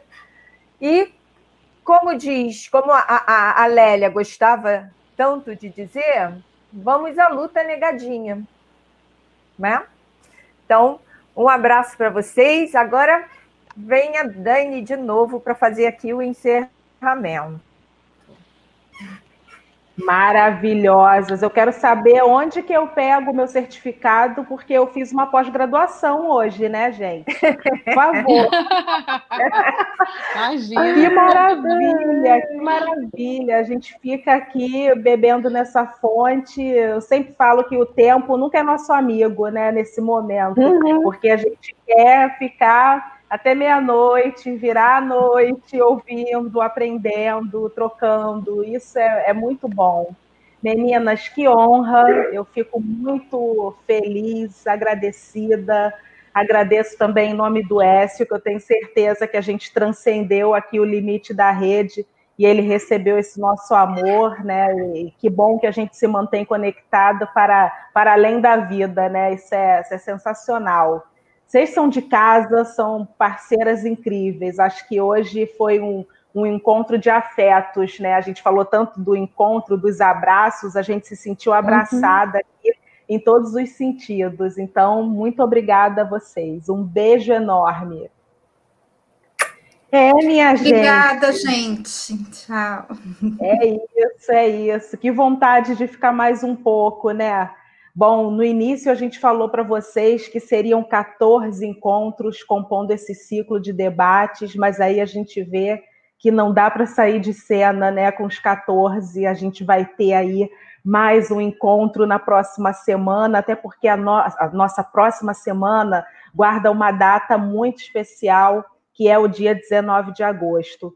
Então, a gente não vai se encontrar numa terça-feira, mas sim nessa quarta especial, que é o dia 19 de agosto, dia em que Quarto de Despejo completa 60 anos. 60 anos de transformação da nossa história, 60 anos em que Carolina Maria de Jesus puxou a mão e levantou a gente, né? Que a gente usa tanto esse jargão, uma sobe, puxa a outra. Acho que ela subiu, nos puxou e nos puxou de uma maneira muito peculiar e muito especial, porque a gente se sente acolhido nessa mão que nos trouxe até hoje.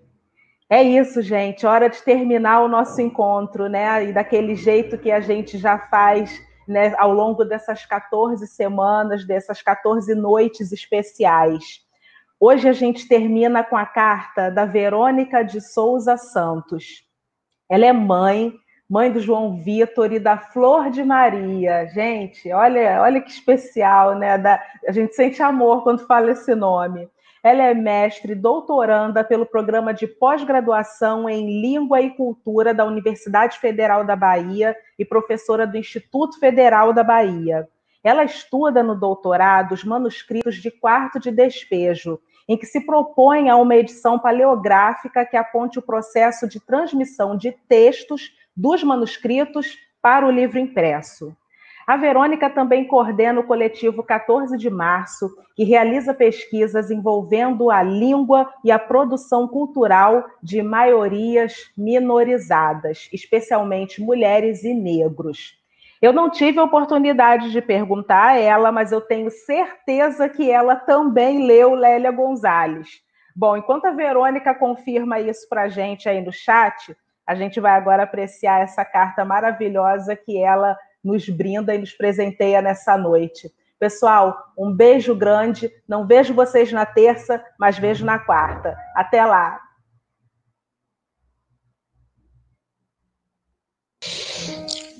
Minha querida Carolina, confesso que até o último momento eu não sabia o que poderia te dizer nesta carta. Acho que estava muito nervosa com relação a tudo que eu poderia escrever.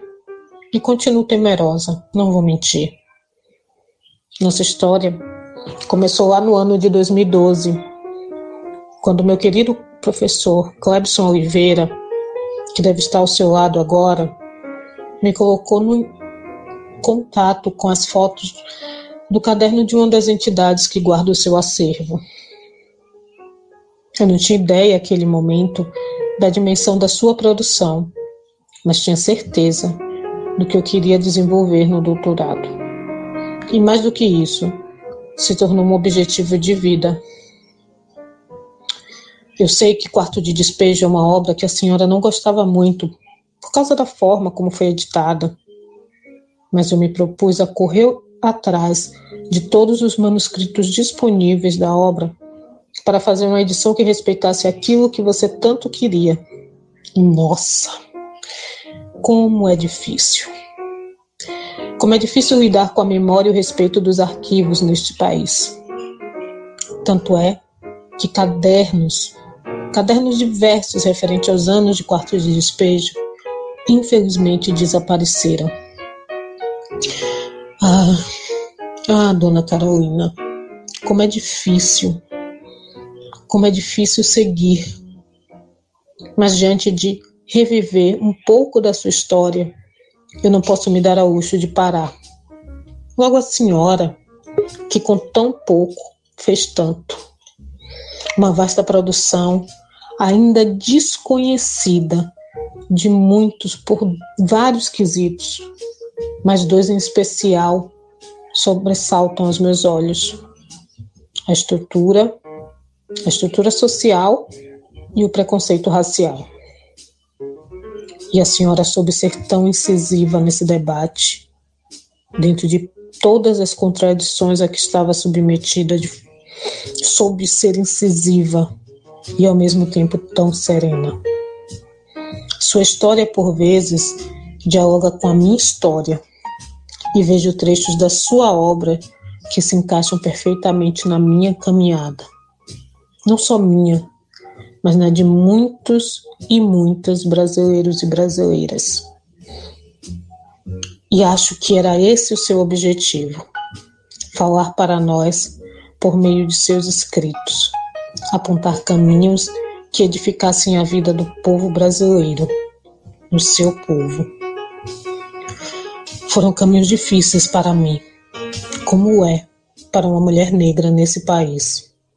Trabalhar, cuidar da família, dos filhos, viajar 720 quilômetros a fim de concluir uma formação, a fim de ter a possibilidade de fazer meu pai e minha mãe sorrir como a filha doutora. Estudar, não poder descansar um só minuto. Esperar vencer essa dura batalha. Em meio a tudo isso, renúncias, dores, cansaço, descrença, olhares de reprovação e de dúvida de que era possível chegar ao destino final. E semestre após semestre, deixando meu filho com o pai, levando minha filha junto comigo, para lá e para cá. Estamos chegando ao fim, ao fim desta etapa. Por tudo que a senhora fez, sinto como obrigação contribuir para que a sua obra chegue ao máximo de pessoas possível, forjando um espaço que é seu por direito e afastando definitivamente a régua segregadora de um sistema que ainda investe no apagamento de intelectuais que se distem daquilo que ele entende como adequado. O mundo precisa saber quão importante e necessária a senhora é, para além do que escreveu, como a sua trajetória ancestralmente abriu possibilidades para muitos de nós. Enquanto vida e saúde eu tiver, minha cara Carolina, sua obra e sua trajetória serão lembradas com todo o respeito e seriedade de que são merecedoras. Antes de mais nada, acredito no quanto ela é vital para muitos dos nossos como agente de resistência e de reexistência. Espero que continuemos nos conectando, absorvendo todos os sinais. Aprendi a percebê-los, ouvi-los, entendê-los. Por mim, por nós, por todos. Dona Carolina, desde a inspiração da primeira carta escrita, após a sua morte, por minha amiga e irmã Yudália Fernandes, todos os dias ao pegar o seu texto, eu sinto que escrevo dialogando contigo. Eu escrevo cartas para a senhora, como deságua da luta travada para que mensagens nos mais diversos gêneros que produziu sejam garantidas. Obrigada por cada ensinamento em forma de palavra. Obrigada por fortalecer a minha ancestralidade. Obrigada por mim, pelos meus mais velhos, pelos meus mais novos. Meu máximo respeito. E onde quer que você esteja, que você esteja em paz, Dona Carolina. 60 Carolinas, 60 revoluções. Uma revolução chamada Carolina. O podcast da FLUP em homenagem aos 60 anos do quarto de despejo. As lives estão disponíveis no canal da FLUP no YouTube, FLUP RJ.